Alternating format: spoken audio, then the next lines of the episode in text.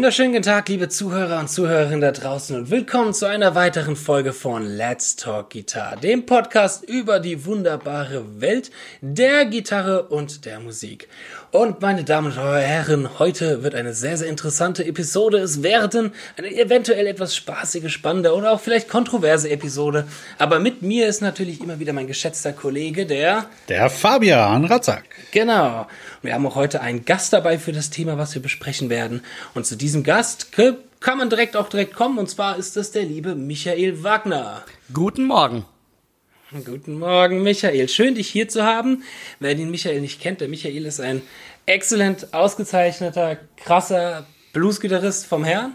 Äh, in der Bereich Blues, Hardrock, viel unterwegs. Ähm, du bist als Autor tätig, hast für die Gitarre für die Gitarre geschrieben, als Studiomusiker überall dabei, so grob kann man das sagen. Du hast JTC Sachen, bist bei Jamtrack Central, genau. hast dort super Songs und Angebote und bist, bist ein kleiner, kleiner Held für mein Gitarrenspiel, weil wow. das muss man auch, das sage ich Michi, das sage ich Michi jedes Mal, wenn ich ihn sehe, und ich werde es ihm immer wieder sagen. Tatsächlich hatte Michael Wagner ein, ein sehr wichtiger Bestandteil von meinem Gitarrenspiel, weil wir haben uns vor zehn Jahren ungefähr kennengelernt bei einem Gitarrencontest in Hamburg. Da hatten wir den ersten Kontakt gehabt bei dem Crossroads Contest in Hamburg, wo ich war und wo der Michi Wagner auch war. Ähm, und ich hatte zu der Zeitpunkt mit Blues und mit Phrasing und mit schönen Melodien und wie spielt man eigentlich schön nix am Hut. Bei mir ging es nur schnell, schnell, schnell. Das wird man auch heute nochmal sehr demonstrativ sehen. Und dann habe ich Michi Wagner gesehen und habe danach ein paar Videos von dem gesehen, unter anderem, und das hat mich sehr beeinflusst, dieses ähm, Video, ach Michi, wo du ganz viele Gitarren spielst, die Epiphone, äh, die Gibson und so und alles in einem Song. Der Klassiker. Da hast du so einen Blues, so ein Blues-Klassiker, genau. Ja, mega, ja. Und das hat mich vom Phrasing, von den Melodien so geflasht, dass ich das wirklich, dass ich das rausgehört habe und dass ganz viele Sachen davon in meinem Spiel sich wiederfindet. Also Michi, ein sehr, sehr wichtiger Musiker für mich irgendwie in kleinen Kreisen. Genau. Ja, Wahnsinn. Vielen, ja. vielen Dank. Bitte, bitte. Ja, und genau, das Thema, worüber wir heute reden werden, es äh, läuft so ein bisschen unter dem Deckmantel, ist weniger wirklich mehr. Was macht ein gutes Solo aus? Kam aus der Situation heraus, wir haben einen Gitarren, geschätzten Gitarrenkollegen, den ich auch über die Crossroads äh, Contest vor zehn Jahren damals kennengelernt habe, den Vincent Delvig. Der hatte einen Facebook-Post geschrieben, wo er sich ein bisschen darüber beschwert hat, dass wenn Leute, äh, oh, wie könnte man das zusammenfassen, dass Leute äh, das Gitarrenspiel von einem ein bisschen denunzieren und sagen, das ist jetzt nur Krach oder nicht Krach, sondern halt Geschrubbele mhm. und spiel doch mal schön und solche Standardkommentare. Spiel doch mal Wonderwall oder sowas. was Schönes. Darunter haben, hat sich so ein bisschen die Diskussion entwickelt, okay, was, was macht das eigentlich aus? Oder was ist eigentlich wichtig? Auch, hat sich so ein bisschen dann im Bereich Solo-Gitarre auch entwickelt. Für einen Solo, ähm, was ist da wichtig und ist es weniger ist mehr? Jetzt, das weiß der Fabian noch gar nicht, das ist eine kleine Überraschung, ah. ähm, weil es sonst, wenn wir hier einen Podcast halten, sind unsere Diskussionen, sage ich mal, immer relativ harmlos. Wir haben immer so dieselbe Meinung ungefähr. Ich werde mal heute ganz, ganz demonstrativ und provokant eine gewisse Meinung einbeziehen, habe mir da auch schon ein paar provokante äh, Stellungnahmen zu äh, ausgedacht. Natürlich sind wir irgendwo uns immer alle auf einer gewissen Ebene auf alle Fälle irgendwie einig, aber damit das hier heute mal ein bisschen kontroverser wird, werde ich mal die Sau raushängen, den irgendwie raushängen lassen und sagen, Melodie, das braucht kein Mensch. Alter Schwede. Oh wow. Oh wow. Da geht's aber schon los. Also, das wird eine gute also, Stunde. Das wird eine gute Stunde. Ich freue mich auch sehr drauf. Ah, deswegen meine Frage erstmal an die Runde, an euch zwei, an Michi und an Fabian. Ist weniger wirklich mehr? Ja oder nein? Uh, more is more. Definitiv. Nee, ich bin, ähm, also erstmal möchte ich mich nochmal bedanken für diese sehr herzliche und mhm. warme Ein Einführung und äh, vielen Dank, dass ich heute bei eurem Podcast dabei sein darf. Ich habe sowas noch nie, ich habe sowas noch nie gemacht, ähm, deswegen super, super spannend und äh, ist weniger mehr. Äh, ja und nein. Also es ist äh, wie immer in der Kunst ist es, also finde ich, ist es ähm, nie ein, eindeutig beantwortbar. Es gibt äh, viele, viel, viele, also wenn wir jetzt nur über Gitarrensoli reden, es gibt viele Soli, die ich liebe, die mit extrem vielen Noten funktionieren und es gibt viele Soli, die ich liebe, die mit extrem wenigen Noten funktionieren. Es muss halt schön, schön gemacht sein. Dazu, was schön gemacht ist, werden wir später auf alle Fälle gleich noch kommen. Fabian, wie sieht's bei dir aus? Ist weniger mehr? Ja, ich finde auch, ähm, ich sage auch Jein, weil es kommt immer auf den Kontext drauf an. Ich sag mal, wenn ich jetzt Slow Blues hören möchte, dann würde ich mir jetzt nicht gerne den irgendwie Malmsteen wünschen, der ihn spielt, sage ich jetzt mal vorsichtig, sondern da würde ich dann eher BB King bevorzugen, als Beispiel. Und deswegen finde ich es echt Kontext. Ne? Wenn ich jetzt Fusion höre oder ich sag mal Metal, da möchte ich natürlich auch ein bisschen mehr hören. Ich möchte dann technische Spiele hören, ich möchte interessante Harmonien hören und ähm, ja, schwierig zu beantworten, finde ich. Sehr schwierig. Mhm. Und ich sehe schon beim Justin, wie er in, in den Startpositionen steht. So. Was sagst du was denn? Was ich dazu sage, natürlich ist weniger nicht mehr. Das ist totaler Schwachsinn. Seid ihr alle besoffen oder was? Nein. es geht Nein, gut los das, hier. Ich sehe das, nee, ich sehe das, ich habe mir da mal viel, viel Gedanken gemacht, weil ich diesen Satz immer gehasst habe. Weil ich den mir so oft anhören musste, weil ich halt gerne mehr spiele und mir ganz oft anhören musste, ja, weniger ist auch mal mehr. Dazu werden wir auch später nochmal genauer kommen. Ich habe mir das für mich dann irgendwann mal so definiert, weniger von etwas kann mehr von etwas anderem sein. Aber weniger von derselben Sache ist nie mehr von derselben Sache. Das heißt, als Beispiel, weniger Töne ist mehr Platz zum Atmen, zum Hören. So. Aber mehr Töne kann halt auch mehr Energie und mehr Power sein. So, das ist das Mehr ist mehr, was irgendwo da drin steckt. So hatte ich mir das mal damals zurechtgelegt. Ähm, aber ne, ich sag weniger. Das braucht keiner. Michi, du hast vorhin gesagt, äh, Hauptsache es ist schön. Wie würdest du das für dich definieren oder wie würdest du das sehen? Auch nochmal auf den Bezug zu dem, was der Vincent oder was du da unter Vincents Kommentar geschrieben hattest. Das waren ganz interessante Aspekte. Genau. Bevor ich dazu was sage, möchte ich noch ganz kurz äh, auf äh, Ingrid Malmsteen kommen, weil Fabian gerade gemeint hat, da, da würde er lieber BB King hören. Ich als alter Blueser muss wirklich sagen, eine meiner Lieblings-Red House-Versionen ist die von Ingrid Malmsteen. Da, da gibt da gibt's eine Killer-Version, wo Ingui vor seinen 10 Marshall-Stacks spielt und einfach in kompletter 80er-Manier Red House spielt, aber mit so einem göttlichen Phrasing, dass das, also da wird's mir ganz äh, warm ums Herz. Und ähm, mhm. deswegen sage ich, das ist so kontextabhängig und ähm, ob weniger mehr mehr ist. Ich glaube, Vincent hat ja geschrieben, ähm, da ging es drum, ähm, dass die Leute das nicht wirklich appreciaten oder auch nicht verstehen, mhm. was er spielt. Mhm. Ähm, und er spielt mega was Ausgechecktes und die Leute halten es nur für Gedudel so. Und mhm. ähm, darunter hat sich ja so eine kleine Diskussion ent entbrannt, in die ich dann auch irgendwann erst später eingestiegen bin. Ähm, und ich glaube, wenn ich mich richtig erinnere, war mein Punkt so, ähm, dass man erstmal niemanden vorwerfen kann, also keinem ähm, Zuhör Zuhörer, wie er etwas empfindet. Also wenn jemand jetzt mich beim Spielen, mir beim Spielen zuhört und findet, das ist und findet, das ist Gedudel, dann ist es erstmal so. Und mhm. ähm, dann kann man natürlich entweder sagen, also ich möchte nicht leugnen, dass es auch sehr viele ignorante Konsumenten gibt, die dann einfach den, den, den du das Schönste vorspielen kannst und die checken es einfach nicht und die hören dann, die, die gehen dann heim und hören wieder Freiwild oder, oder, oder irgendwie sowas. Mhm. Aber mhm. ich glaube, dass man erstmal annehmen sollte, hey, der, der hat einen, der hat einen okayen Geschmack und irgendwie, okay, der findet das halt jetzt erstmal als Gedudel und das kann ich übereinstimmen oder nicht. Ähm, aber ich würde ich würd das erstmal nicht irgendwie jemandem zum Vorwurf machen. Mhm. Ich, ich weiß nicht, seid ihr damals auch in die Diskussion mit äh, eingestiegen? Das ist ja doch, doch, doch schon ein bisschen her, ne? Ich war. Wie waren denn da eure, eure Standpunkte nochmal? Genau, ich war in der Diskussion noch mit dabei und es wurde halt vor allem viel referiert auf, ich sag mal, andere Kunstformen. Da war ja zum Beispiel, ich weiß nicht, ob das Beispiel von dir oder von Nico Schliemann, der Nico Schliemann war ja auch noch mit dabei, ähm, kam mit ähm, dem Buch, das halt wenn du ein, ein, ein Buch schreibst oder einen Text schreibst, dass der Text in sich Sinn ergeben soll und auch irgendeinen berühren soll und dass es halt aber kein, kein berührt, wenn du nur geile Wörter reinschreibst oder irgendwie, wenn du abgefahrene Wörter oder sowas reinschreibst. Das war zum Beispiel so ein Beispiel, was, oder womit dann ein bisschen, äh, ich sag mal, das gleichgesetzt worden ist. Und ich finde so manche Gleichsetzungen dort ein bisschen schwierig manchmal mhm, auch. Mhm. Ähm, ich ich habe mir das für mich so gesehen, dass ähm, es, es ging so ein bisschen, hatte ich das Gefühl, dann in die Richtung, dass ähm, so ein bisschen dem, dem Please the Listener, also dem Zuhörer, dass man das, was man spielt, das ist, was bringt es dir, wenn es keinem anderen gefällt, was du spielst? So was, was bringt es einem selber, wenn du keine Zuhörer davon hast, weil du halt nur Rumdudeln bist. Und das finde ich ist immer so ein, so, ein, so ein Statement, was ich manchmal sehr schwierig finde, weil ich mir halt sage, es ist doch erstmal am wichtigsten, dass es mir gefällt. Weil warum sollte ich was Absolut. machen, was mir nicht gefällt? Und wenn es dann niemand anderes. Das ist ja deine Geschichte, die du genau, erzählst. Genau, es ist meine Sache. Es ist, es ist irgendwo auf eine gewisse Art und Weise immer ein, eine Geschichte, weil es immer das widerspiegelt, wie ich mich bis jetzt musikalisch verhalten habe. Also ganz egal, ob ich jetzt wirklich äh, 64 Takte nutze, ein 30 Triolen spiele. So, es ist immer noch irgendwo eine Geschichte da drin, nämlich die Geschichte, wie, wie, wie, ich da, wie ich dazu kam, weißt du?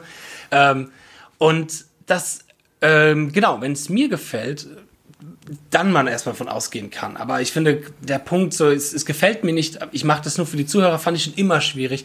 Auch schon immer schwierig in, nicht nur im Solo-Bereich, sondern auch wenn ich im, als Studiomusiker oder so noch eine Zeit lang unterwegs war und ähm, dann mir irgendein Singer-Songwriter oder ein Soul-Sänger gesagt hat, er schreibt äh, Musik auch für, fürs Publikum. Da dachte ich mir, okay, das ist cool. Wenn du damit happy bist, finde ich das vollkommen okay. Ähm, dann habe dann aber auch versucht, immer zu zeigen, ich schreibe zum Beispiel Musik, die ich schreibe, schreibe ich für kein Publikum. Weil ich will mich davon frei halten, so ein bisschen. Ich schreibe es immer erstmal in meiner Linie. Ob es dann jemandem gefällt oder nicht, ist dann halt eine andere Sache, aber ich bin davon kommerziell nicht abhängig, also ist es mir dann auch egal. So. Ähm, und das habe ich versucht, dort in die, in die Diskussion diesen Ansatz noch ein bisschen reinzubringen, dass der Vincent halt auch dort weiß, okay, es ist auch cool, dass man weiß, also dass man selber glücklich ist darüber, was man spielt.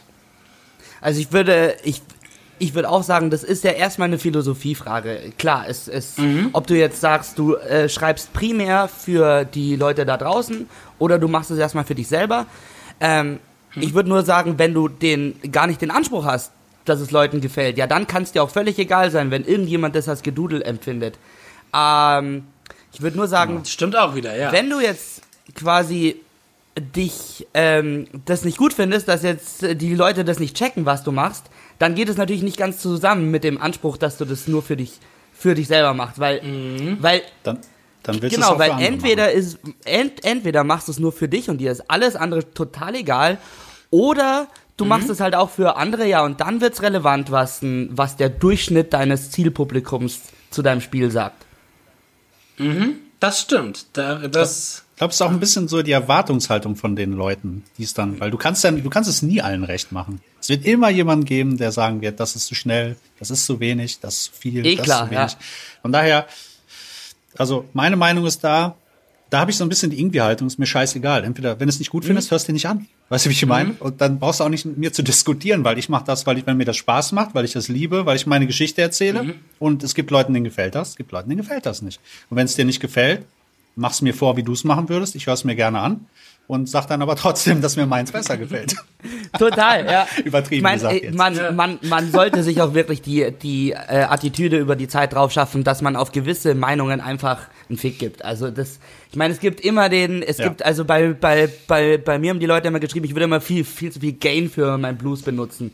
Und ich, und ich sage aber, ich stehe so krass auf Gary Moore und wie, da, wie der damals mit seinem Soldano irgendwie mit Albert King zu, zusammen gespielt hat und, und die fanden das auch da, da damals beide geil und also wenn's wenn's bei Gary Moore richtig ist das ganze Game, dann kann es bei mir jetzt auch nicht auch nicht falsch sein.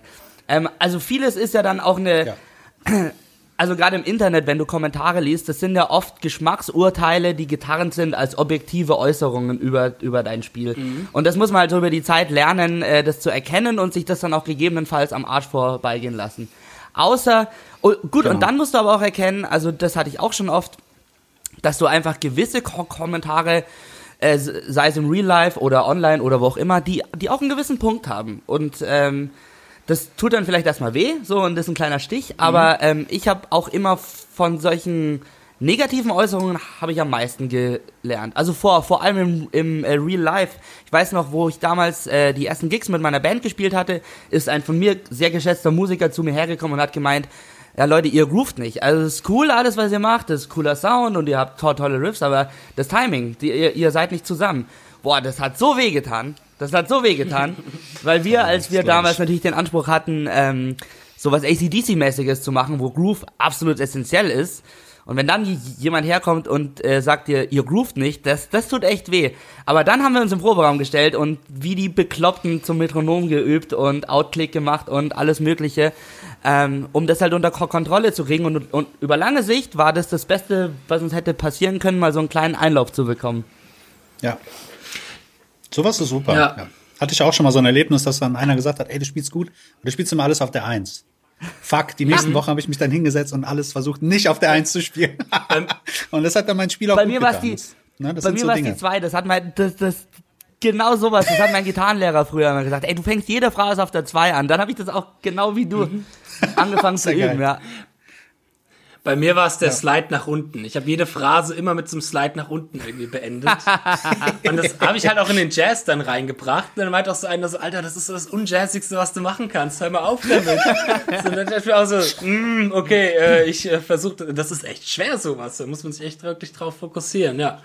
Ja, aber das ist ja auch Kritik, die sehr konstruktiv ist, die ja auch eine gewisse, auf eine gewisse Ebene geht. Die kann man ja jetzt, also natürlich muss man da auch sehen, da gibt's genügend Kritiken, die die man auch getrost, und das kann man doch jedem Musiker da draußen raten, auch so ein bisschen ignorieren kann. Und so ein bisschen, also vor allem nicht, was nicht ignorieren, aber nicht emotional an sich ja, ranlassen kann. Genau. So, das ist eher das, was ich meine. Ähm, klar, wenn du, wenn du für ein gewisses Zielpublikum mit einer gewissen Zielobjektivität auch was schreibst und Musik machst, weil du es auch vielleicht ein bisschen wirtschaftlicher sehen möchtest, deine Musik machen, und du kriegst aus der Zielgruppe komplett immer nur gesagt, Alter, das, das klingt total scheiße, dann kann, reicht das auch, also dann ist es auch okay, wenn es nicht konstruktiv ist, die Menge macht es irgendwie, finde ich, wenn die alle sagen, ja, ja. es ist nicht das, was sie hören wollen, das ist nicht ich, geil. Ich, ich, ich, glaube aber auch, dass, dass wenn du sagst, du willst für, für Leute Musik machen, dann muss das nicht unbedingt einen wirtschaftlichen Hintergrund haben. Also ich äh, oute mich jetzt einfach mal, indem ich sage, dass ich auch Musik mehr für Leute mache als für mich selber. Mhm. Ähm, aber bei mir kommt es eher, eher daher, ähm, dass die was mich am Anfang, als ich angefangen habe mit Gitarre spielen oder speziell E-Gitarre spielen, was mich fasziniert hat, waren so Leute wie, wie Angus Young, die mit einem A Power Chord halt ein ganzes Stadion mit 60.000 Leuten total zum Durchdrehen bringen können. Das war immer so mein absolutes Idealbild von dem, was eine E-Gitarre mit Leuten machen kann. Und ähm, mhm. das ist mein Ideal, wo ich irgendwie immer hin wollte und auch nach wie vor hin, hin will. Und da geht's mir nicht um die Kohle. Ähm, oder, oder dass ich mir denke, ah, wenn das den Leuten taugt, dann kann ich, dann mache ich irgendwann mal einen richtigen Reibach. Sondern ich denke mir, nee, das ist, es, ich, ich finde, es gibt kein geileres Gefühl, wie wenn du mit deiner Gitarre irgendwie, eine, irgendwie die Leute anzündest. Also wenn du einen Gig spielst und das Riff, was du geschrieben hast, das sorgt dafür, dass die Leute total durchdrehen oder die Leute singen deinen Song mit. Ich finde, das ist einfach eine emotionale Befriedigung, die ich nicht bekomme, wenn ich zu Hause sitze und endlich dieses Lick auf 200 BPM schaffe, was ich seit drei Wochen mhm. Das, das, das, ist auch cool ist und dann mache ich mir ein Bier auf und dann freue ich mich, aber es ist nicht dasselbe, wie, wie wenn Leute total durchdrehen, wenn du einen Gig spielst. Okay, da habe ich schon die erste böse Anmerkung ja. zu, weil genau darüber habe ich mir gestern mal Gedanken gemacht. Und ich habe mir, ich habe mir überlegt, mal das auf andere Medien zu übertragen und bin so ein bisschen auf den Journalismus dann gekommen. Ist nicht das, dass du mit einer simplen Art und Weise tausend von Menschen anfeuern kannst, ist das nicht quasi der Bildartikel der Gitarre und der Musik? Oh, jetzt nice. wird's gefährlich. Äh, gefällt mir sehr, sehr, also mir, die gefällt mir sehr, sehr gut, diese These. Ich würde einwenden, dass Musik und Journalismus zwei unterschiedliche Aufgaben haben. Der, der Journalismus soll mhm. die Wahrheit aufdecken und Perspektiven aufzeigen, wie die Dinge gerade sind. Und, und äh, bei der Musik, da, da reden wir über Kunst. Da, da, da sprechen wir mhm. über, über ähm, also Journalismus ist ja, ist ja keine Kunst. Das ist ja ein, ein, wenn auch oftmals schön künstlerisch ausgeführtes Hand, Handwerk, was die, was eine, ne, was einer gewissen Auf, Aufgabe dient, nämlich die, die Wahrheit aufzudecken über Skandale, über Missstände. Ja, und in der Musik, da haben wir erstmal die Kategorie Kunst, so. Klar, die, die mhm. auch, auch, die, auch die Musik kann Zwecken dienen, sei es dem Geld verdienen oder den eigenen Narzissmus be, be, befriedigen oder was auch immer. Ähm, aber erstmal würde ich sagen, das sind zwei ganz unterschiedliche Sachen. Mhm, das ist ein gutes Gegenargument. Ja, absolut. Mhm. Also es ist mehr so das, das Dschungelcamp der Gitarre. Aber ich, aber ich, aber ich muss jetzt sagen, wenn, wenn, wenn, wenn du mir sagst, jetzt mal rein Hand, Hand für handwerklich gesprochen, ohne moralische Wertung mhm. der Bildzeitung oder irgendwas, wenn du mir jetzt sagst, ich habe, mhm. ich, ich, ich hätte einen Riff gemacht, was genauso knallig ist wie die Schlagzeile wir, wir, wir sind Papst. Ja, dann wäre ich eigentlich stolz auf, mhm. auf mich, weil das ist so zu, zumindest in meiner Philosophie, bin ich schon ein bisschen bei der Bildzeitung dran, nämlich ultimativ auf den Punkt kommen, den ganzen über, über, überflüssigen Schnickschnack weg, weglassen und genau das machen, was Sinn ergibt und was du nicht brauchst, sofort rausschmeißen. So, das, äh, da, damit, ich bin kein Freund der, der, der äh, Bildzeitung aus mhm. moralischen Gründen, aber jetzt rein von einem handwerklichen Standpunkt, ähm, bin ich da schon dabei bei, bei dem Ansatz. Ja. Nicht schlecht, sehr gut, ähm, sehr gut. Vielleicht kann ich da ganz kurz ein, einwerfen. Ich bin ja auch, auch, auch, auch äh, Journalist, also ich habe das ja auch gelernt mit dem Volontariat damals fürs Gitarrenmagazin und ein Grundsatz an der Journalistenschule war auch, dass guter Stil, also beim Texten, guter Stil kommt zu 90% daher, dass du Sachen rausschmeißt. Also mhm wir alle, ten, wir alle tendieren jetzt, wenn beim, beim Schreiben dazu, mehr zu machen, als nötig ist. Wir, wir machen Schachtelsätze, wir bauen mhm. komplizierte Wörter ein. Genau, und dein ja. Stil wird in der, in der Regel wird dein Stil umso besser, je mehr du von dem Kram rausschmeißt und dich und auch mal einen Punkt statt ein Komma machst und die Sätze schön kurz hältst. Würdest du das auch so auf das Solieren übertragen? Ich habe dann den Gedanken. Ich habe da viel drüber nachgedacht, weil ich, weil ich bin schon der Meinung, dass in all diesen Künsten, die, die man als Mensch ausüben kann, die haben irgendwie was Verbindendes, so. Und mhm. ich würde sagen, dass man Gitarre spielen schon viel mit, mit Sprechen und auch Schreiben ver vergleichen kann. Und mhm. bei mir sind, wenn ich Nummern geschrieben habe, die sind oft dadurch gewachsen, dass ich Sachen rausgeschmissen habe. Ähm, oder sagen wir mal, du, du machst eher kurze Licks und dafür aber viel, viel Pausen da sind wir bei, bei, bei den Pausen, die du vorher angemerkt hast. Die Pausen mhm. sorgen ja erst dafür, dass du das, dass das andere, was du spielst, erstmal wichtig ist für den Zuhörer. Wenn du das alles auffüllst, da, dann, dann wird das ja. nimmer, nimmer so, so richtig wahrgenommen. Also ich würde auch sagen, beim Gitarre spielen kann man seinen Stil oftmals dadurch verbessern, indem man Dinge erstmal ra rausschmeißt. Das heißt nicht, dass komplizierte pa Passagen irgendwie ähm, generell unnötig oder kacke wären. Im, äh, ganz im Gegenteil. Mhm. Aber, die, aber alles, was du spielst und auch alles, was du schreibst, muss, muss Sinn haben. Also es muss eine äh, ne, ne Aussage an dem Punkt haben. Und daran kranken, glaube ich, viele Schreiber und auch viele Musiker, dass nicht alles, was sie spielen, auch wirklich einen Sinn hat. Ein Purpose. Quasi so ein bisschen um den heißen Brei herum. Ne, genau, ne, also das meinst wenn du? ich jetzt ein Solo schreibe, dann, dann ähm, ist mir super wichtig, jeder Ton, auch wenn er schnell ist, auch wenn er in dem schnellen Lick eingebettet ist, jeder Ton muss melodisch Sinn ergeben und im Flow einen Sinn hm. ergeben, dass eine möglichst stringente Geschichte rauskommt. Und ich glaube, das mhm. und ich glaube, das macht äh, Fabian. Ich meine, wir wir sind ja stilistisch jetzt näher beieinander als ja. als ja, ja, äh, Justin Absolut. und äh, ich. Aber ich würde jetzt mal mich aus dem Fenster lehnen und sagen, dass auch der Justin jetzt keine ähm, auch schaut, dass jedes Lick, was er in Solo packt, auch einen Sinn ergibt. Klar, das sind dann vielleicht tausend Noten, aber ich denke, du hast auch die Philosophie. Klar. Ja, das muss schon eine Aussage das haben irgendwie.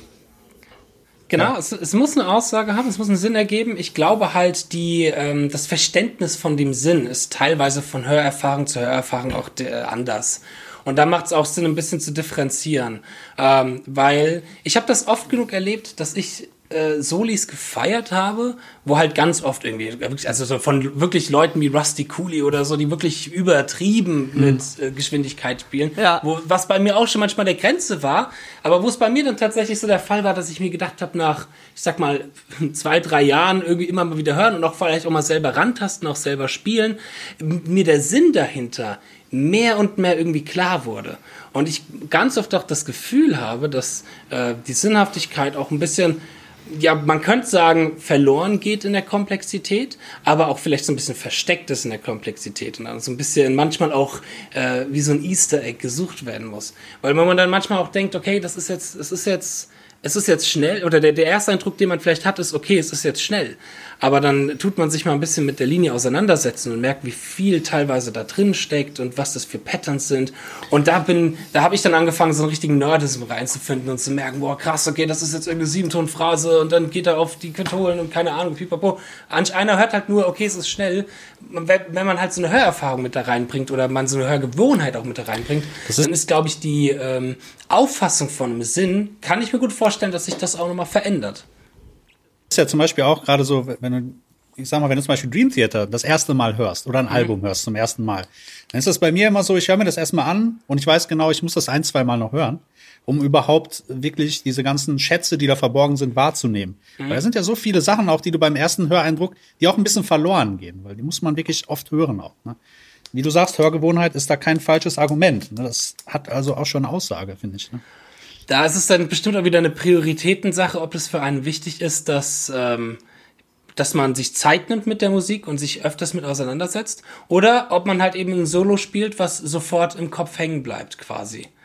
Wo wir zum nächsten, wo wir zu meiner nächsten Frage kommen, soll man, ist, man sagt manchmal immer, ein Solo, das muss man mitsingen können.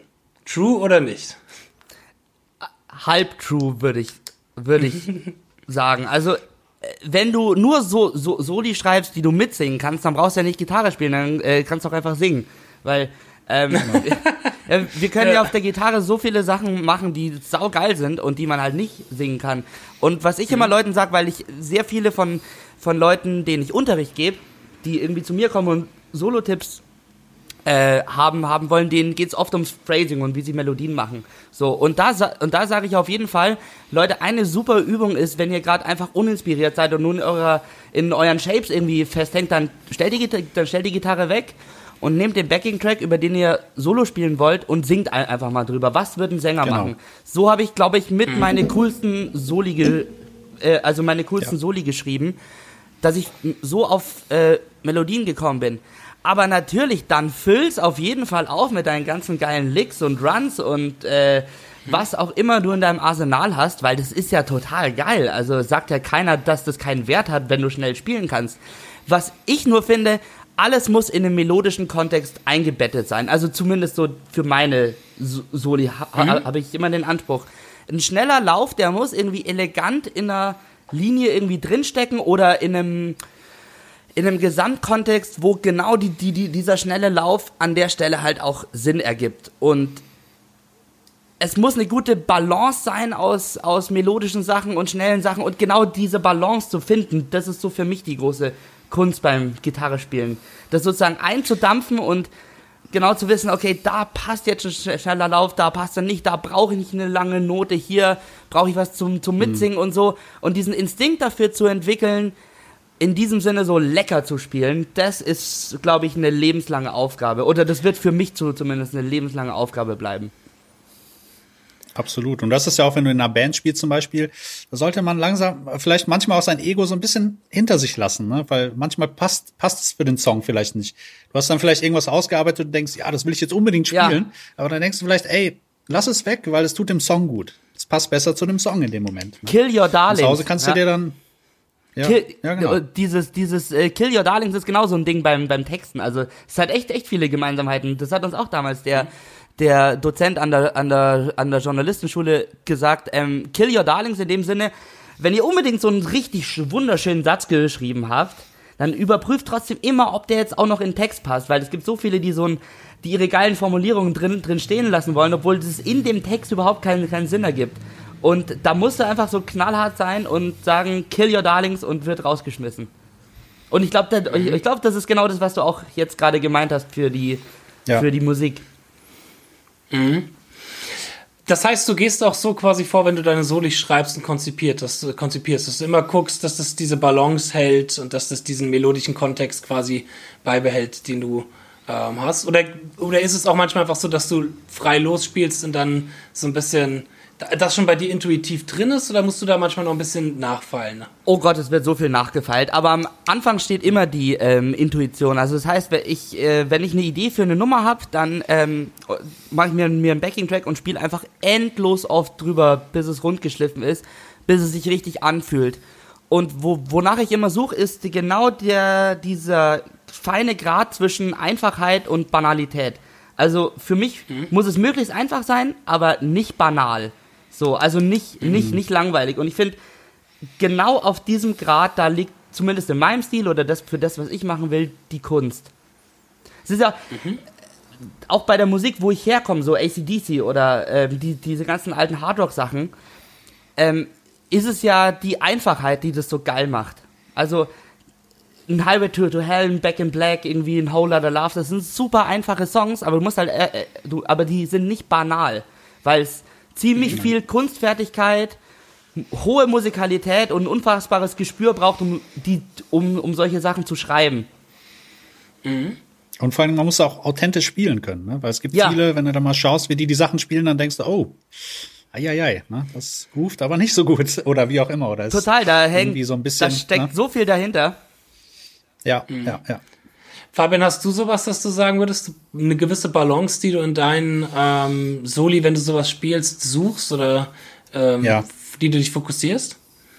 Ich sag mal so, früher mit meiner Band Rumors habe ich zum Beispiel viele Solis tatsächlich geschrieben. Also ich habe mich hingesetzt und so wie Michi auch, ich habe gejammt, gespielt und habe mir dann halt so Sachen überlegt. Aber mittlerweile in den Projekten schreibe ich eigentlich gar nichts mehr. Das heißt, ich versuche alles vom Improvisieren her. Das heißt, ich nehme den Track auf, ich analysiere den, gucke, welche Tonart ist das, was habe ich für Möglichkeiten tonal.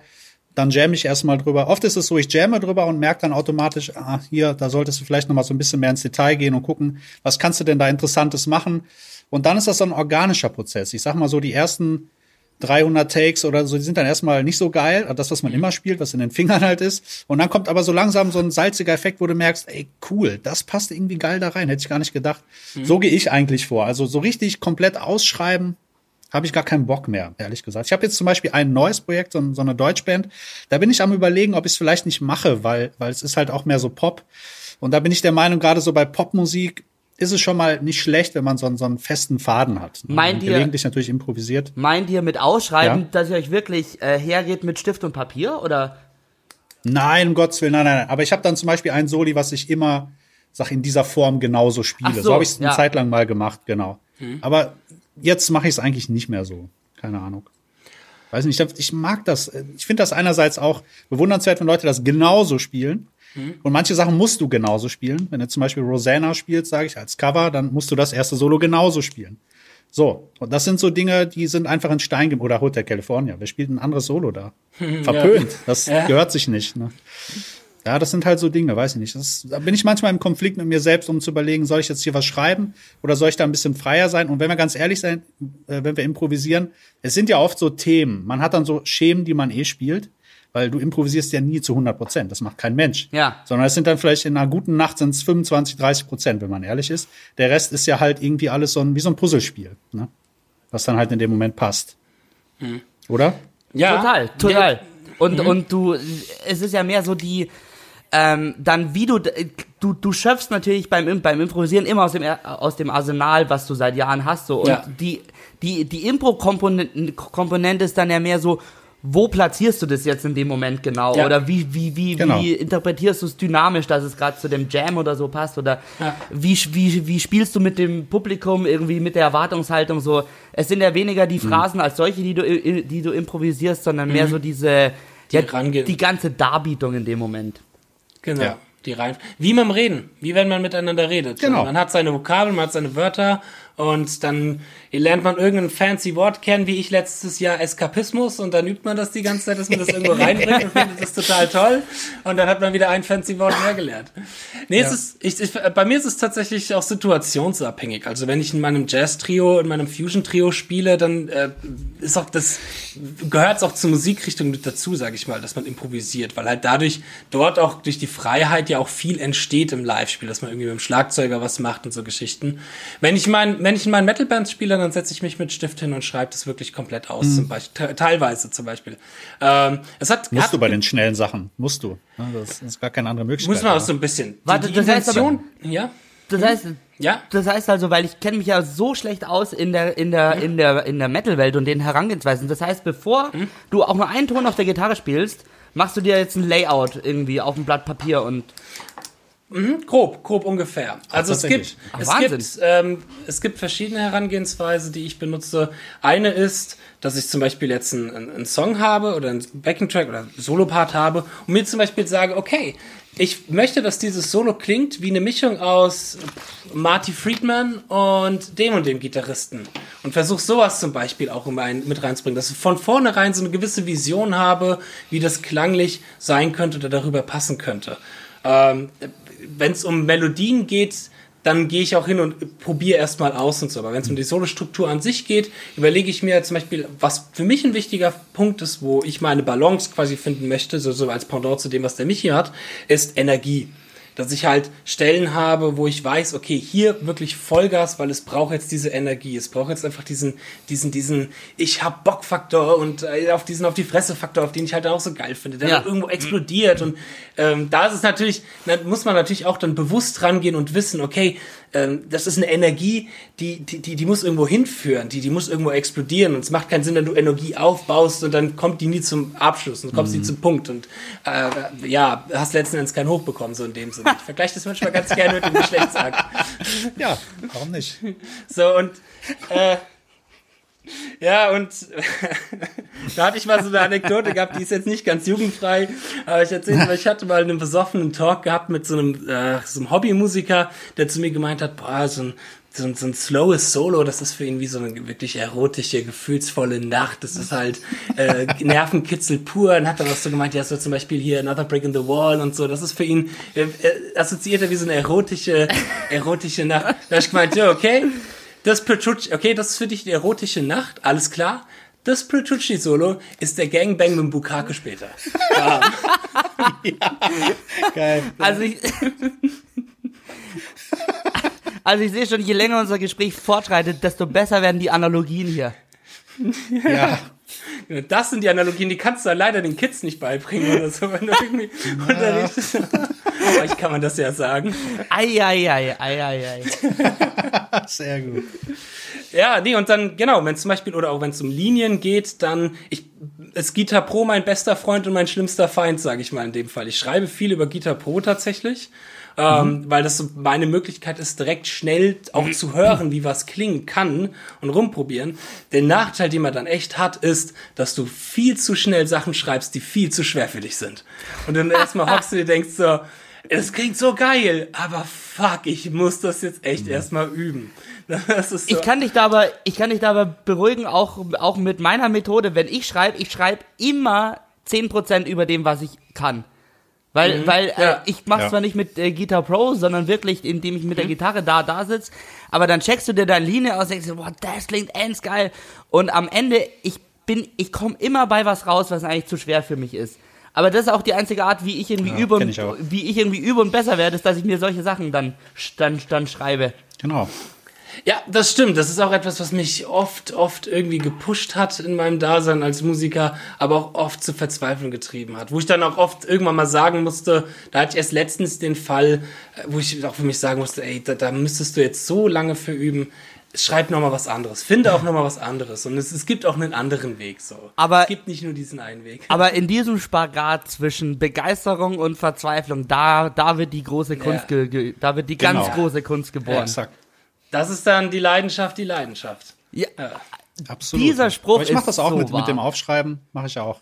Ja. Fabian, du machst ja auch, also, du machst ja auch mega ausgecheckte Soli in, in, deinen, in deinen Videos auf Facebook und auf äh, YouTube. Du, ähm, Aber die sind nicht ausgecheckt. Sind die, das äh, wollte ich nämlich fragen, das klingt für mich ne, nämlich sehr oft super schön durchdacht und, und konzipiert, mhm. aber du willst mir jetzt sagen, das ist dann Take 200. Dass, du, dass du die improvisierst. Doch, doch, doch. Also es ist oft so, also wie so eine Improvisation halt ist. Also ich setze mich hin und äh, es kommt drauf an. Manchmal ist es der erste Take, manchmal ist es vielleicht Take 15 oder 20 oder wie auch immer. Mhm. Und ich mache es ganz gerne so, ähm, es kommt immer drauf an, was es ist. Ähm, ich habe gemerkt, dass die besten Improvisationen dann sind, wenn ich nicht mehr drüber nachdenken muss oder nicht mehr will, auch überhaupt nicht denke. Ich denke nicht über die Chord-Changes nach, auch wenn jetzt viele sagen, was, das macht er nicht. Natürlich mache ich das beim Üben. Beim Üben setze ich mich hin und dann gucke ich, okay, das ist die Terze, das ist die Quinte, okay, hier kannst du das machen, hier kannst du ähm, Substitution einbauen und bla bla bla. Ähm, und ich mache das dann zum Beispiel, was ich gerne mache, ist so eine Art Vierton-Methode, nenne ich das, oder Fünfton-Methode. Ich gucke einfach, wenn ich einen Akkordwechsel habe, ich nehme mir vier Töne und suche mir einfach welche raus und gucke, wie komme ich dann einfach, wie, wie so Guide-Tons, dass ich einfach gucke, ah, hier komme ich auf der Terz raus. Und dann schreibe ich mir ganz viele Linien auf und dann versuche ich die hinterher einfach hintereinander zu spielen. Und manchmal entdecke ich dadurch neue Wege, wie ich sonst nie spielen würde. Na? Nicht schlecht. Weil ansonsten ja. benutze ich ja meine, meine Muskelerinnerung und ähm, das, was ich eh schon kann, aber so kriege ich nichts Neues in die Finger. Ne? Das ist ja. so ein Ding, woher ich es habe, keine Ahnung. Irgendwie so ein Konzept, was ich irgendwo mal gesehen habe, was ich ziemlich cool finde, was ich immer benutze, gerade, benutze das auch zum Beispiel gern, wenn ich mal melodisch Moll benutze, wo ich jetzt nicht ganz so affin bin, um zu gucken, ey, da muss man schon aufpassen, weil wenn du das nicht vernünftig benutzt, klingt es auch ziemlich schnell kacke mal. Mhm. Ne? Da muss man echt aufpassen. Also so mache ich das zum Beispiel. Ne? Das Aber ist ich- auch, ich finde, das ist auch. Hm? Ja, sorry, mich. Ich habe den Eindruck, dass wir unterm, unterm Strich mit unterschiedlichen Methoden eigentlich so ziemlich dasselbe machen. N nämlich Ja. Ja. Ja, ja. äh, uns, bis, uns bis zum Nervenzusammenbruch äh, pushen, um irgendwie ein geiles Solo am Ende auf, Ja. auf die Aufnahme zu Absolut. bannen. Genau, genau. Ich fände es nochmal zu dem, zu dem Thema Improvisation, da würde mich mal auch ganz gerne interessieren, wie du da rangehst, Michi, weil du ja auch äh, viel, oder es kommt auch so rüber, als ob du natürlich viel frei aus dem, äh, oder halt viel auch improvisiert spielst teilweise. Klar, was ja auch in der Musikrichtung, sage ich mal, eher noch gang und gäbe ist als im Metal jetzt zum Beispiel. Ähm, aber es ist so ein Irrglaube, den ich oft von Schülern oder sonstigen höre, dass äh, man, man Improvisation dadurch übt, dass du einen Backing-Track anmachst und einfach spielst. Würdest du das so sagen, würde man so Improvisation üben oder hättest du einen anderen Ansatz, wie man jetzt sowas wie Improvisation oder auch ein schönes Ad-Hoc-Solo-Spielen üben würde? Also für mich hat genau das super funktioniert. Ich, ich habe das immer so gemacht. Also Okay. ich bin, ich bin ja, äh, äh, eigentlich bin ich mit YouTube aufgewachsen und gut geworden oder oder be oder oder besser geworden, weil ich von Anfang an die, diese ganzen Jam-Tracks auf YouTube halt gesuchtet habe, immer schon und ähm, das verbunden mit, da, da, dass ich einfach mega viel gehört habe von äh, und mir Sachen geklaut habe von anderen Gitarristen. Also meine meine Methode solieren und improvisieren zu lernen war immer die ich habe mir von meinen Lieblingsgitarristen so ganz ganz kleine Licks geklaut. Ich habe nie ein ganzes Solo austranskribiert, da war ich immer zu faul dazu. Äh, ich habe mir nie ein ganzes Solo drauf geschafft, aber ich habe mir immer so kleine Licks ge geklaut. Und ich dachte, hey, das klingt geil. Uiuiuiui. Dann habe ich mir das so rausgeklaut und dann habe hab ich mir immer einen Backing-Track angemacht und versucht, dieses neu erlernte kleine Lego-Stein-Puzzleteil ähm, in mein eigenes Spiel einzubauen und zu schauen, wie, wie das in meine restlichen. Lines reinfittet. Und deswegen hat es für mich hat es ultra gut auf die Art und Weise funktioniert, improvisieren zu lernen. Ja, du hast aber schon, glaube ich, automatisch diese Art und Weise benutzt, wie wir sie meinen. Ähm, nämlich, dass du das geübt hast, dadurch, dass du einen ganz bestimmten Baustein genommen hast und den halt dort immer wieder reingesetzt hast, bis er, Ja. sag ich mal, intuitiv in dir drin ist. Und das ist halt eher, glaube ich, eine Herangehensweise, wenn man das mal didaktisch so sich betrachtet, wie Improvisation besser geübt wird, dadurch, dass du halt, nämlich, weil Improvisation ist ja der Spiegel deines intuitiven Spiels. Ja, sag ich mal. ja. Und dann musst du auch erstmal Sachen ins Intuitive reinbringen und das kriegt man dann halt Klar. nur durch Wiederholung. Genau, genau. Das was ich meinte, ist so, ist so Backing-Track anmachen, ich spiele jetzt irgendwas und morgen spiele ich was anderes und jetzt habe ich Improvisation geübt. So. Naja, also da, da, ich würde ich würd sagen, es ist ähm, auch das, glaube ich, kann aber funktionieren, wenn, weil zu, zu, zumindest wenn du, wie wir wahrscheinlich alle gewickelt sind, wenn man permanent unzufrieden mit sich selber ist, weil so werden wir irgendwie, irgendwie besser, sonst hätten wir ja gar, gar keine Motivation zu üben. Und wenn ich jetzt an einem Tag über einen Backing-Track spiele und dann spiele ich am nächsten Tag genauso drüber, dann, dann, dann kribbelt's in mir schon. Dann habe ich mir, gedacht, ja, das ist nicht geil. So, das habe ich gestern schon, schon, schon gespielt. Ah, okay. Das heißt, äh, alleine durch diese innere Unzufriedenheit pusht man sich zu irgendwie neuen Wegen und neuen Sachen. Und das sind so ganz kleine, kleine Schritte. Hier die Melodie, die, die phrasiere ich jetzt mal irgendwie eine Zellzeit woanders. Oder ich versuche mal, was passiert, wenn ich jetzt nicht stumpf auf die einspiele, so, sondern mal einen kleinen Überhänger mache. So, das sind Sachen, die verbalisiert man sich, sich nicht mal im Kopf. Die, also so ging es mir zumindest, die probiert man dann einfach. Und dann, und, und Dinge bleiben dann, die du da improvisierst, die, die bleiben dann hängen, weil du sie irgendwie lecker findest. Also, ich würde sagen, auch das kann ein gültiger Weg zur, zum, zum, zum Improvisieren sein. So betrachtet, ja. Wie ist Ja. es? Ja, nehmt ihr euch auf beim Improvisieren, um das später zu analysieren? Nee. Doch, ich mache das. Das sind dann die Videos, die ich hochlade. Also so mache ich das im Prinzip. Ja, ist wirklich so. Für mich ist äh, Facebook, also wenn ich da Sachen hochlade, ist das immer so ein Spiegel, damit ich einfach gucken kann, was habe ich da gespielt, was habe ich vor drei Wochen gespielt. Um ein, das ist natürlich nicht immer, natürlich suche ich den besten Take raus, ganz klar. Äh, aber das ist dann, wo ich dann sehe, hm, da könntest du dann am Vibrato arbeiten, hm, Timing scheiße. Und so kann ich dann immer reflektieren. Aber ist ja nicht so, dass ich dann genau das Gleiche wieder übe, sondern ich gucke einfach, wo sind die Schwächen und an denen versuche ich zu arbeiten. Zum Beispiel, dass ich dann sehe, okay, die Changes hast du wirklich nicht drauf, setz dich mal hin, analysiere das, guck, was kannst du da machen. Cage System nochmal durchgehen, die Arpeggios nochmal wiederholen. Also ganz trocken ganz äh, bürokratisch dann rangehen im Prinzip. Aber das macht mich dann besser, weil ich dann genau weiß, ah, okay, da warst du dir irgendwie unsicher oder da, was hast du denn da für einen Scheiß gespielt?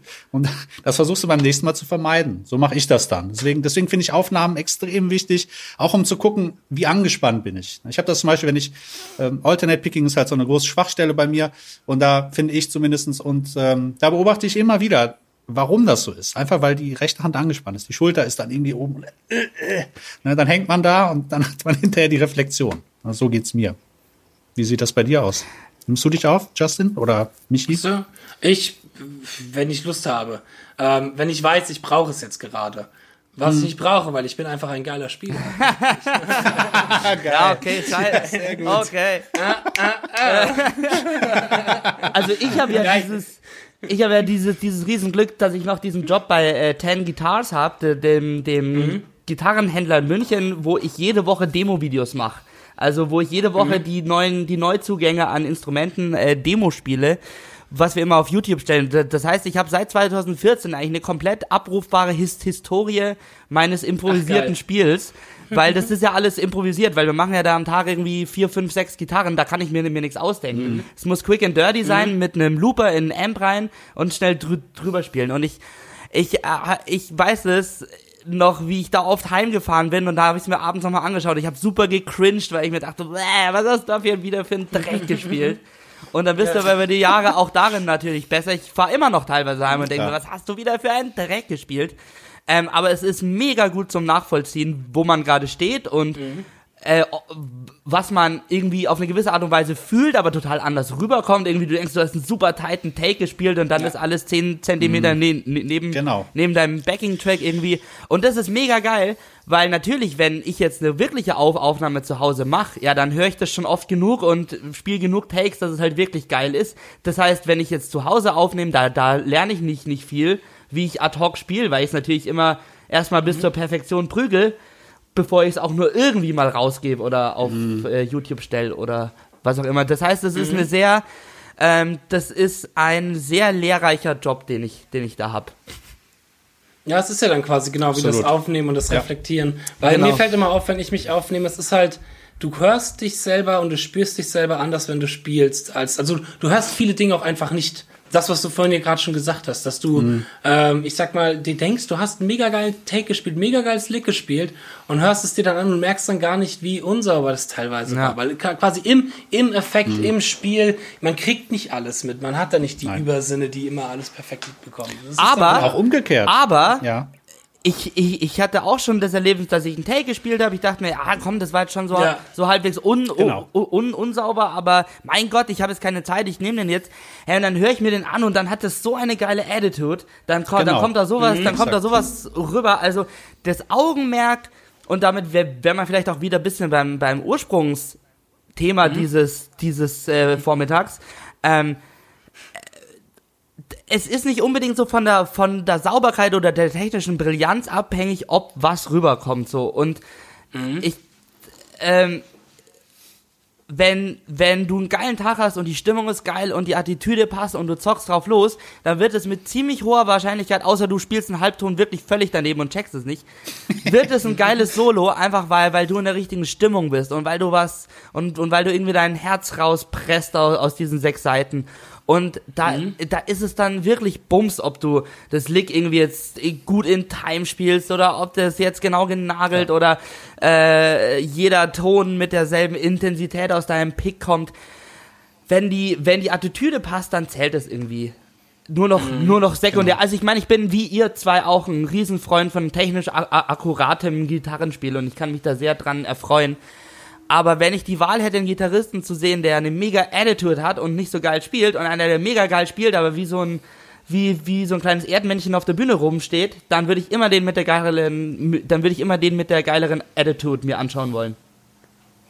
Ja, ist schon ein Gesamtpaket, finde ich aber auch. Das, das ich finde auch, das ist wichtig, das gehört dazu. Ist ja auch vieles, was die Attitude, sag ich mal, auch situationsmäßig beeinflusst. Wir hatten gestern kurz darüber gesprochen, als wir mit Peter Fischer ein Interview hatten, was es auch kurz, was es auch für ein Unterschied sein kann, ist, ob du Handy anmachst und live gehst dort und dort spielst oder halt auf der Bühne stehst und vor, ich sag mal, hunderten von Leuten spielst. Allein so solche Situationen können Total. die Attitude ja extrem verändern. Also Ja, ich denke ja, mir immer, immer, immer wenn die Kamera läuft, man denkt sich halt auch sauschnell, was spiele ich da eigentlich für eine Scheiße zusammen? Irgendwie es ist nochmal so, so, oder ganz, Genau, ganz schlimm fand ich zu Uni-Zeiten, ähm, wenn du vor zwei Leuten spielen musst oder vor drei Leuten spielen musstest, die wirklich nur Schlimmstes Publikum, schlimmstes. Publikum. Ah, ah, das Weißt du, was ist ich am schlimmsten finde? Mhm. Wenn du irgendwo hingehen willst und willst eine Gitarre ausprobieren. ja. Ich weiß nicht, was Ja. ich spielen soll. Ich habe Ja. keine Ahnung. Ich stehe dann da und denke, Scheiße. Ja. Deswegen, Das ist das Schlimmste. deswegen, da war eine Situation, die ich bei Meinl Anfang des Jahres hatte, da war ich gar, ich glaube, das lag daran, dass ich besoffen war, dass ich das so gut gemeistert habe. Es war, äh, waren die Meinl News Days am an, es sind, es sind immer so am Anfang des Jahres, wo Meinl halt all mögliche Artists einladen von Schlagzeug und auch von Ibanez von Gitarre. Und es war folgende Situation, die Party ging zu Ende. Und dann saßen nur noch die Jungs von Ibanez, der Getke und der äh, Frank Schmauser und so, aber auch so Leute wie Martin Miller, Tom Quayle und so. Wir saßen alle zusammen und es fing ein Jam an. So. Wir waren alle mega betrunken. Und irgendwann hieß es, Justin, jetzt spielst du mal Gitarre. Und ich dachte mir, fuck, da sitzen so die Chefs von Ibanez, Oh, wow. Tom Quayle, der Martin spielt Schlagzeug, Nico Schliemann hat Bass gespielt. Und ich habe zum Glück mir gedacht, Justin, spiel nichts Schnelles jetzt. Spiel cool, spiel langsam, spiel irgendwelche geile bluesy Melodien, dann bist du safe. Weil ich glaube, hätte ich dort was Schnelles gespielt, ich hätte mich einmal um den Kragen gespielt. Das wäre dann, das wäre dann nicht cool gewesen so. Aber das, das wusste ich zum Glück, weil ich vielleicht, weil ich betrunken war. Ich glaube, wäre ich nüchtern gewesen, hätte ich mir gedacht, haha, ich hau jetzt hier die Licks raus, dass denen die Augen wegfallen und es wäre total schief gegangen. Ey, ich, ich, ich glaube, wenn du einfach so das mit einer richtig geilen Attitude gemacht hättest, dann, dann, dann hätten sie auch alle, Ja. alle, alle geil Mhm. Ja, gefunden. das stimmt.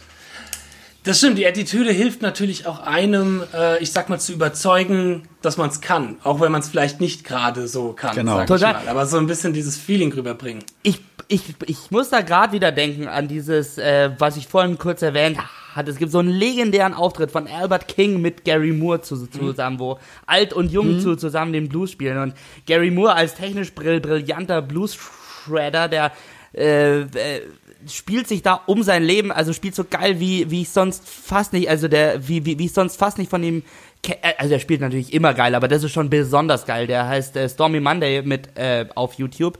Und Albert King, der steht daneben und natürlich kann er ihm technisch nicht halbwegs das Wasser reichen. Und, aber er macht so sein Albert King Stuff mit einer Attitüde, dass dir das kalten Rücken runterläuft. Und ich könnte jetzt nicht sagen, wer, wer der geilere Gitarrist von beiden ist, so. Weil Albert King spielt einfach mit, mit dieser Autorität des Alters, so, weil er ist halt diese Legende. Ähm, und Gary Moore ist ja so der Schüler, ja, weil der kommt, der ist ja zwei, zwei Generationen später oder, oder eine Generation später.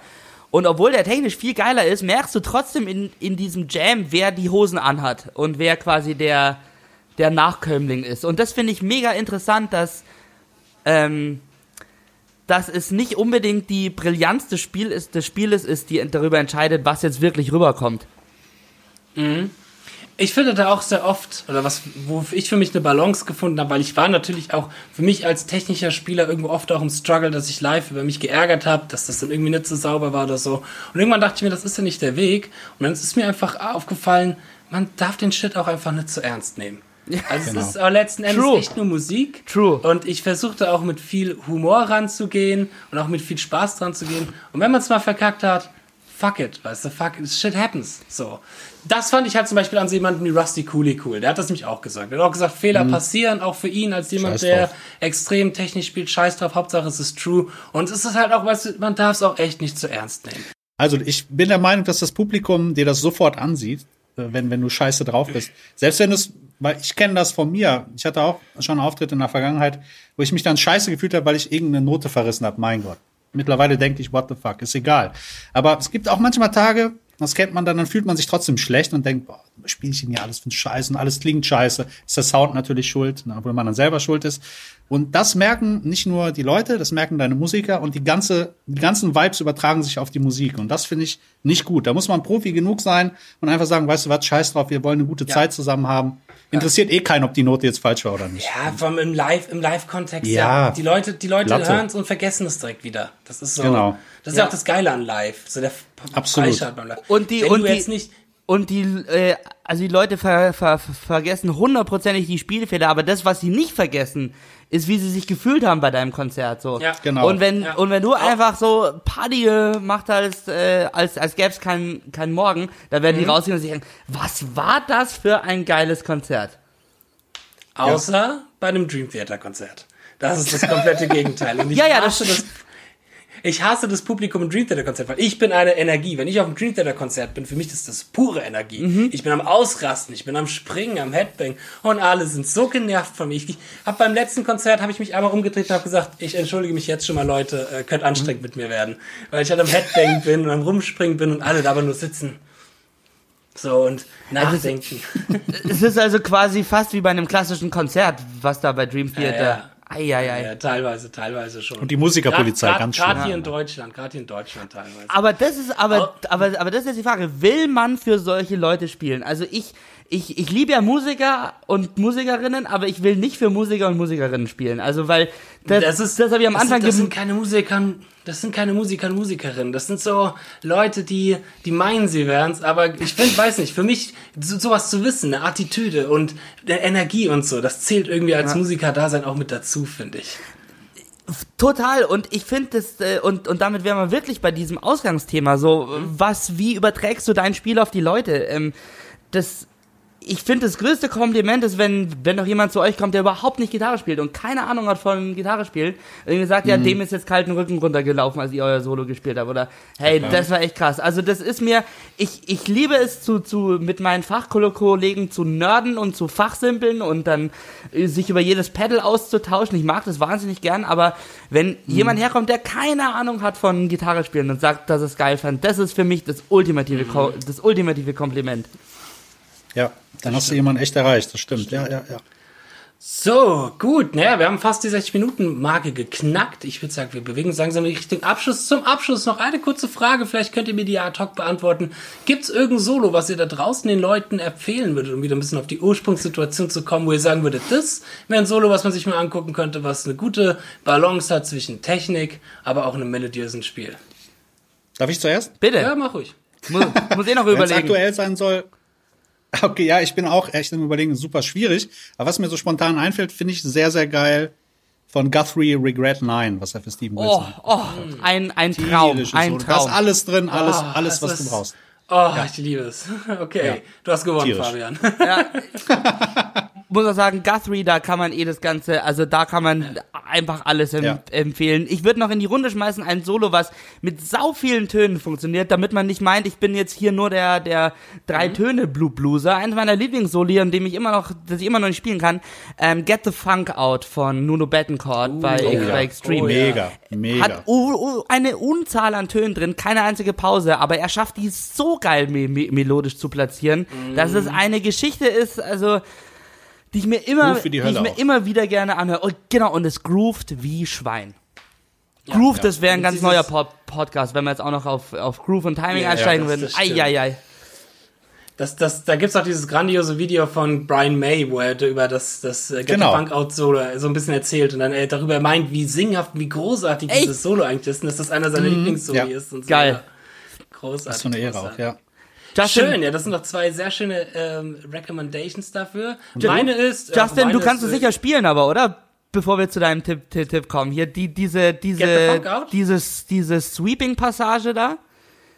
Ich habe mal, ich hab mal ein Tutorial dazu gemacht, ja. Den Ich schaue es mir an und, äh, ich schaue es mir an und lern's von dir. Genau. Es ist so, also es ist so in dem Stil. Es ist nicht eins zu eins das, aber es ist so ein bisschen versimpelt, das. Ähm, okay. Ja, war sehr schön. War sehr, sehr schön mit euch. Danke, Michi, dass du da warst für deine äh, Zeit. Und Genau, vielen Dank. Ähm, danke an, auch an euch Zuhörern. Und, und ähm, dann würde ich sagen, bis zum nächsten Mal. Wir, Michi werden wir auf alle Fälle nochmal einladen. Sehr, sehr gern. Vielen Dank. Es war mir eine Ehre. Und, eine Genau. und eine große Freude. Genau. Sehr geil. Uns auch. Ciao, ciao. Ciao, ciao.